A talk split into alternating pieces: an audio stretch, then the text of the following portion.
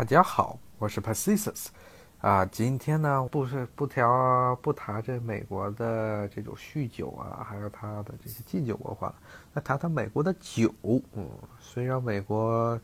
这些宗教团体不断，还有包括不少的政治团体呢，不断的希望把酒从人类的呃食谱中，从人类的日常生活中给剔除出去，但是酒文化在美国还是在茁壮的生长。嗯。大家可能对美国的一些酒，很多人对美国酒也比较有了解，特别是美国的烈酒啊，比如说像这个美国中部地区产的这种威士忌，嗯，这种威士忌呢，跟他们威士忌的大本营苏格兰的威士忌不太一样，他们是用泥炭来个过滤的，啊，一般后来就美国人就给这种酒起了一种特别花哨的名字。叫做波旁，嗯，威士忌。那么这个这种凡是拿泥炭过滤的威士忌，都叫做波旁威士忌。这种波旁威士忌啊，它的名字是什么意思呢？现在争论很多，但一般来说就是美国这些土人为了给自己的酒取一个牛逼哄哄的名字，所以就。就以这个法国原来的王室波旁王朝的名字命名了这种酒。当然了，也有人说这个波旁是来自于这种威士忌的原最早的产地田纳西州的波旁县。那至于哪是波旁县在先，还是波旁酒在先，我们也不知道。另外还有一种说法，就是这种酒最早是在新奥尔良这个城市的波旁街上 （Bourbon Street） 上喝的，所以叫做波旁威士忌。具体是怎么回事，我们已经不了了之了。我们已经不是很清楚了。但是这种酒现在成了美国对外出口的大宗啊！这种威士忌，呃，喜欢的人就非常喜欢。但是很抱歉，我是一点都不饮酒，所以不太清楚这种酒的呃究竟是什么样的一个味道。我只是喜欢研究一些美国这些酒的历史，还有他们的文化严格。那么，据除了这个波旁威士忌之外呢，美国另一个重要的，呃，酒精类的出口户呢，就是全世界都知道的，就是纳帕谷，还有纳帕谷的葡萄酒了。啊，这种纳帕谷这个地方呢，它位于啊美国西海岸旧金山附近的纳帕湖，纳旧金山附近。那么这个地区呢，其实是一个山谷。离这个旧金山湾区不是很远的地方，他们的气候条件，它因为是离，呃，其实离这个海岸有一定距离，而且呢，山谷呢挡住了不少呢从海边传吹来的潮湿空气，所以呢，相对来说，相对于湾区来说要干燥了不少。如果大家去过湾区的话，旧金山湾区都知道那地方经常下雾，是一个比较潮湿的地区。啊，但是到了纳帕这地方就要干了，干燥不少，而且呢又不会太干，所以非常适，而且温度呢是比温度呢还是要降水，都非常适宜葡萄的生长，所以这个地区成为了美国最著名的葡萄产区。当时就特别是在二十世纪初，当时有一个呃意大利裔的美国人叫罗伯特蒙纳维，他呢力推这个纳帕谷的葡萄酒。把这个纳帕谷酒、纳帕谷的葡萄酒啊推到了国际市场，当然也有后来人们所称颂的所谓的纳帕酒，在盲测中打败了波尔法国波尔多地区产的葡萄酒，波尔图地波尔多地区产的葡萄酒的著名的壮举，最后使得这个地区的葡萄酒变成了，呃，也是可以和旧大陆的葡萄酒相提并美的葡呃葡萄的酒类产品，当然美国的。葡萄酒呢，除了这些纳帕谷的这些洋酒，当然，当然这些酒因为可能知名度很高，我就不在这一一列举了。还有一些相对来说鲜为人知的葡萄酒啊，比如说在离西奥良不远的嗯地方，也就是路易斯安那州的隔壁德克萨斯州，呃，这地方出品一种奇葩的葡萄酒啊，它的名字呢叫做。叫做它这种葡萄酒呢，叫这种葡萄酒呢，叫他们用的葡萄呢，啊，名字很奇怪，叫做美洲野马葡萄啊，听着名字非常的猛，而且这种葡萄其实也是确实是味道很重，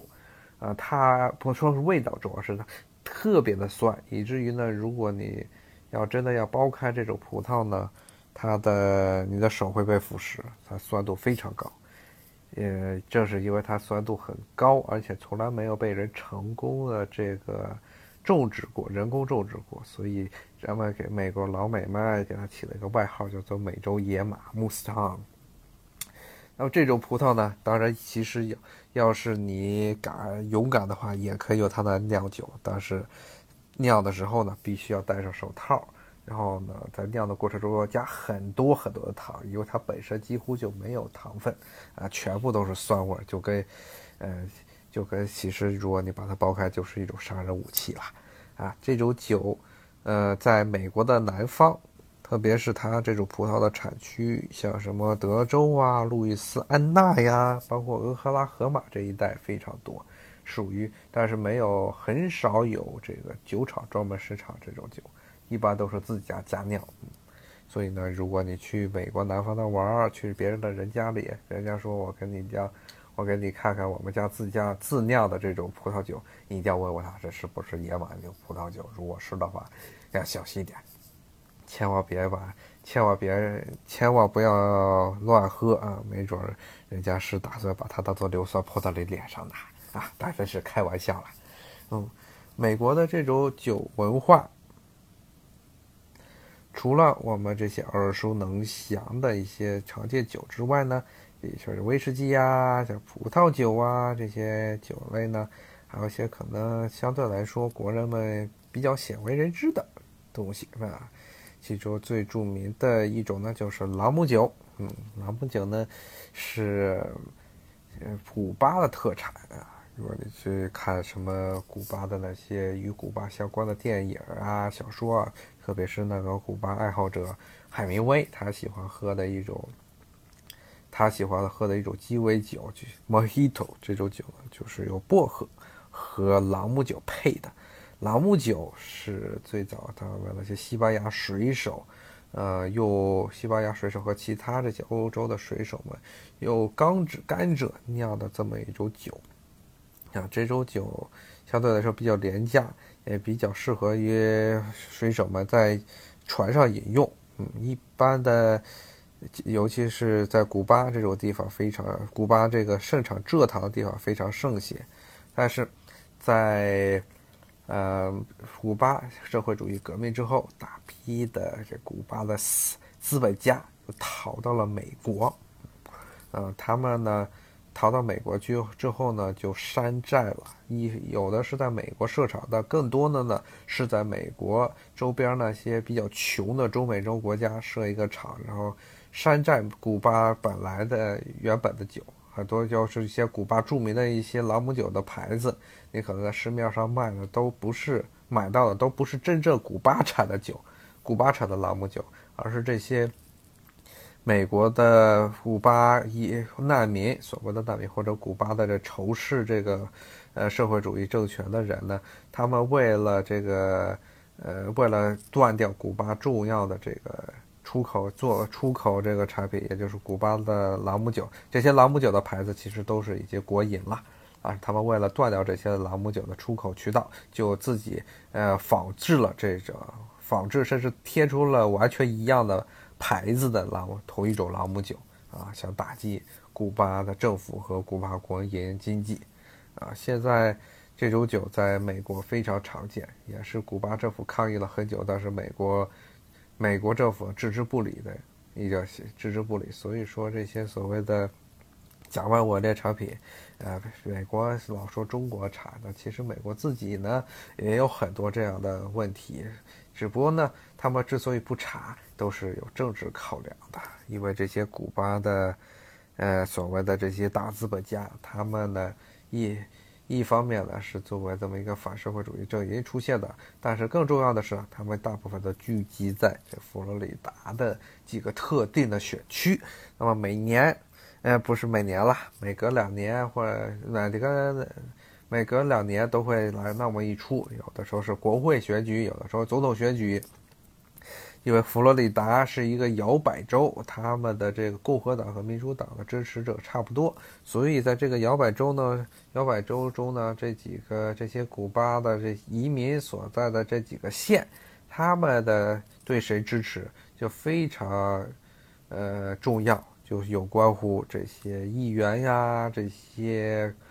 包括总统啊，他在最后的竞选能不能够。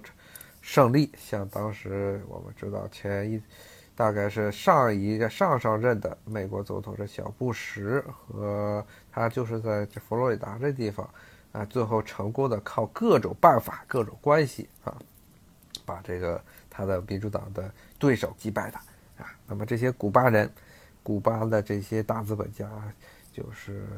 通过自己的这手中的雪票。极大程度上的影响了美国，特别是美国同美国的外交，特别是美国同这个古巴政府之间的这个交易啊，交特别交往。那么美国的这些酒，他们呢虽然受到了宗教团体的打压，然后政府呢也对这酒的立场呢几乎摆摇摆不定，但是。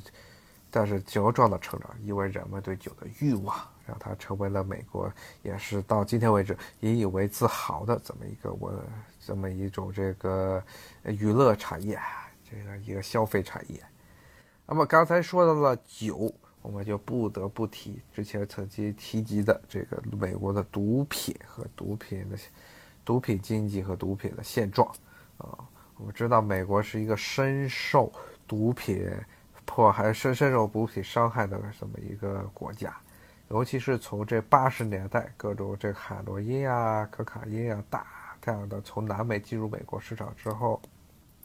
美国就美国的治安就一落千丈啊！我知道，像我住的华盛顿这个城市呢，在八十年代受到这个可卡因的影响最为严重，当时出现了大批的毒品黑帮啊。然后他们这些毒品黑帮呢，为了走私毒品呢，还有为了这个扩大销售呢，经常跟别的黑帮火并，所以造成了非常，呃，攀升攀升非常快的这么一个犯罪率。直到今天，美国这个美国这个地方社会上与黑他们这些非法的黑帮中，很大部分的还是以经营所谓的这些毒品贩卖业为生。啊，美国我们时不时的就能听见一些著名的好莱坞的演员呀，包括一些政治名人啊，因为这个毒品啊，这个入狱，甚至呢，前几年有个著名的这个奥斯卡影帝，因为一个大胖子啊，霍夫曼，他因为这个吸毒给吸死了，啊，这种事情在美国非常的常见，嗯，因为。美国人买毒品啊是一种非常昂贵的消费品，特别是海洛因，你是有钱人才能吸得起，有钱人你吸得起就天天吸，吸到你哪天吸过量了啊就吸死了。穷人呢就是能吸几天吸几天，吸不了呢就加入黑帮去抢劫，男的加入黑帮抢劫，女的呢要不加入黑帮，要不就去卖淫。你在街头上很多的看见很多流浪汉，这个眼神都不太对头，然后看着。呆滞，那可能都是吸毒给吸的。如果他们吸不起海洛因，可能再吸点便宜的冰毒之类，那就更糟糕了。因为冰毒这种东西对你人的神经系统有非常大的伤害，伤害程度远大于这个海洛因。一吸呢，人就变成傻瓜了啊！所以，你如果是在很多的这些美国大城市里头，包括西奥良啊，甚至一些其他的这些穷人比较多的城市，比如说这个。啊，底特律啊，当然底特律，呃，基本上中国人现在都不敢去了。另外一个就是华盛顿这些地方，你会看见很多街上游荡的黑人，神情恍惚。比如说我住在这个，呃，住的这个华盛顿这个地方，我每天上班要坐地铁。地铁上来那一站是这个叫做中国城啊，长乐烫啊，说是这长乐烫，其实没有多少中国人了。但是它周边那个地铁站一出来，就有一大批大批的这些黑人在那晃荡晃荡，很多人是目光呆滞的，然后很多穿看着像健康的，一般都是年轻的黑人男性啊，他们呃都是凑在一起，不知道在说什么啊。这些人很多可能都是其实在私下中去兜售。呃，兜售这些毒品的，呃，从现在当然是大麻合法化了，那就兜售一些冰毒啊，一些海洛因这些玩意儿，啊，所以这种地方的人呢，基本上看见他就离得远远了比较好啊，基本跟他们站在一站在一起就没有什么好事儿。如果这个不信的话，甚至会出现这些黑黑人黑帮及火币啊，火并，啪，大家为了一个地抢地盘互相打起来，到时候这些流弹那就是不长眼睛，怕估计就把旁观者给打死了啊，离他们最好远远的。这些这种情况在美国，美国现在禁毒禁了这么久，但是一直效果不是很明显，原因就是这个不断的有，呃。就是这个什么贩毒的渠道一直就没有被掐断，特别是美国和墨西哥，呃边境这条贩毒线，呃有一直都是无法被控制的，啊，我们知道这个美国现在一个很头大的问题就是它的非法移民，啊，从这个南美墨西哥，大部分是墨西哥的，还有中美洲甚至南美洲的不少很穷的国家的人，偷通过美国和墨西哥的边境线。啊，偷渡到美国境内。那么这些人偷渡呢？一般我们看老电影里啊，经常说什么自己啊躲在什么车里呀，或者是趴在什么汽车底盘下面呢，那么爬过来。但是现在呢，已经发展成为很多人很多人是通过地道啊，类似于咱们抗日战争时候地道战的那种地道啊，从墨西哥那头啊窜到美国这边来啊。这些地道很多。是，就是贩毒集团给挖的啊！他们为什么要挖这些地道方便偷渡呢？原因就是他们其实是要求这些偷渡者，呃，给他们带毒品进入美国。你不是想来美国吗？我帮你，但是你必须给我带毒品。所以经常出现这些贩毒集团不惜血本，其实他们的钱都是一本万利的暴利。啊，把这个地道挖穿了地，挖穿了美墨边境，从底下把这些人给运过来，啊，这也造成了一个很严重的问题，就是很多这个美国美墨边界地区呢，治安也不是很好，啊，这就很多有可能有一些听众会问了啊，这墨西哥这个地方为什么这么多的黑帮呢？啊，墨西哥本身这边要强调一下，它并不是一个重要的。呃，毒品产区很多的毒品都是来自于南美，像比如说哥伦比亚这些地方，这些地方非常适合种植鸦片。但是墨西哥是处于这个南美鸦片向美国进口、出口的这么一个运输道上，而且很重要的一点就是墨西哥这个国家。哎，别看它的 G D G D P 好像跟中国差不多，甚至前些年更比中国要高一些，但是这个国家现在的农业经济是彻底的垮了。原因就是美国啊，现在其实特朗普总统一直想废掉的这个北美自由贸易区。因为这个北美自由贸易区听起来好像，尤其是按照特朗普啊，还有很多美国国内贸易保护者的论调来说，好像是是便宜了周边的这些发展中国家，呃，中发不是发展中国家了，就说是北美这个自由贸易区，他们说是便宜了加拿大和加拿大和这个墨西哥，更大的这些 WTO，他觉得美国。特朗普和他的支持者认为是便宜了中国，还有那些什么第三世界的发展中国家，包括美国这些小跟班，什么日本、韩国这些地方。但是具体的农业这个地方来说，啊，其实美国是在北美自由贸易区、北美自由贸易协议中赚了大便宜。为什么这么说呢？因为美国政府各级政府对于这个美国农业的补贴是相当巨大的啊，甚至于有的人。开玩笑说，美在美国这个农业部的办事人员，美国农业部办事人员的总数比美国农民还多啊！就美国非常注重它的农业啊，然后贴了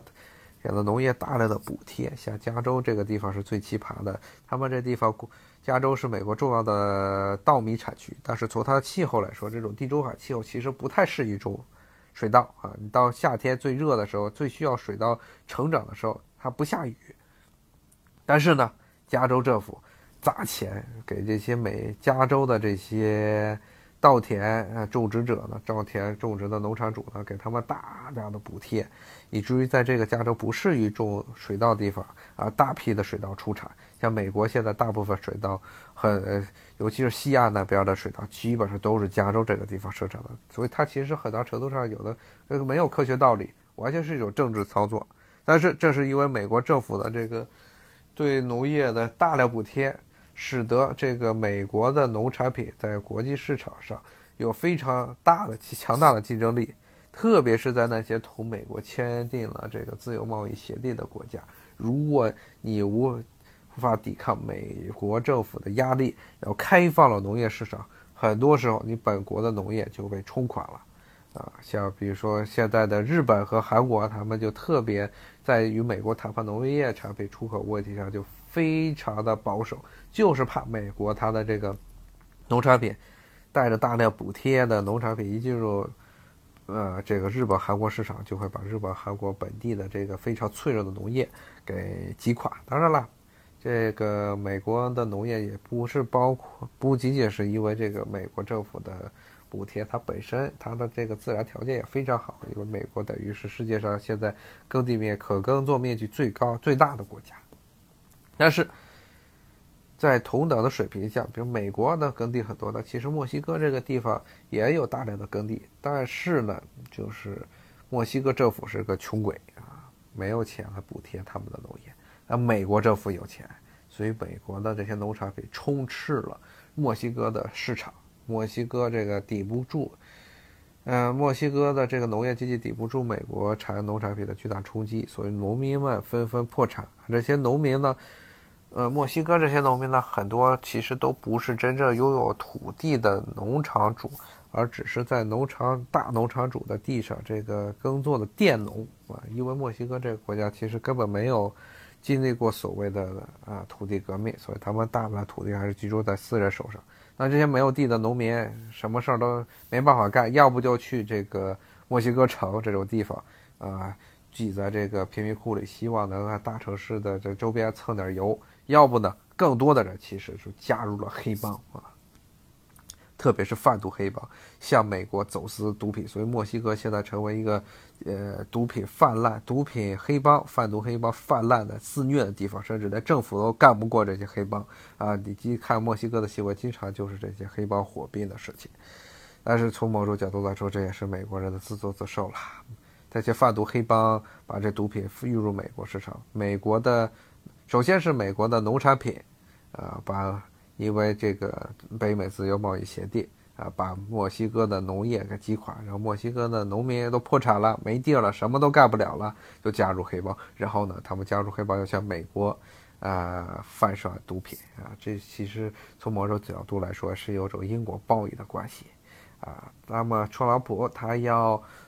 一直说要重新书写、重新修改这个北美自由贸易协议，那么是否会？这是否会对这种美墨之间的这种毒品经济呢造成一个冲击呢？啊，我们还是要慢慢看来看。但是确实是，啊，这墨西哥人的说法是天堂太远，美国太近，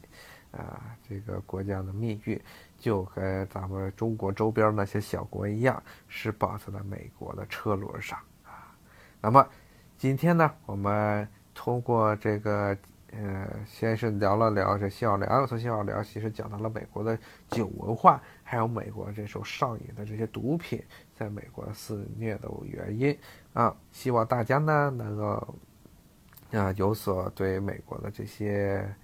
方面呢，这些饮食啊，包括所谓的这些毒品方面呢，能有一些更多的了解。好，谢谢大家，我们下回再见，拜拜。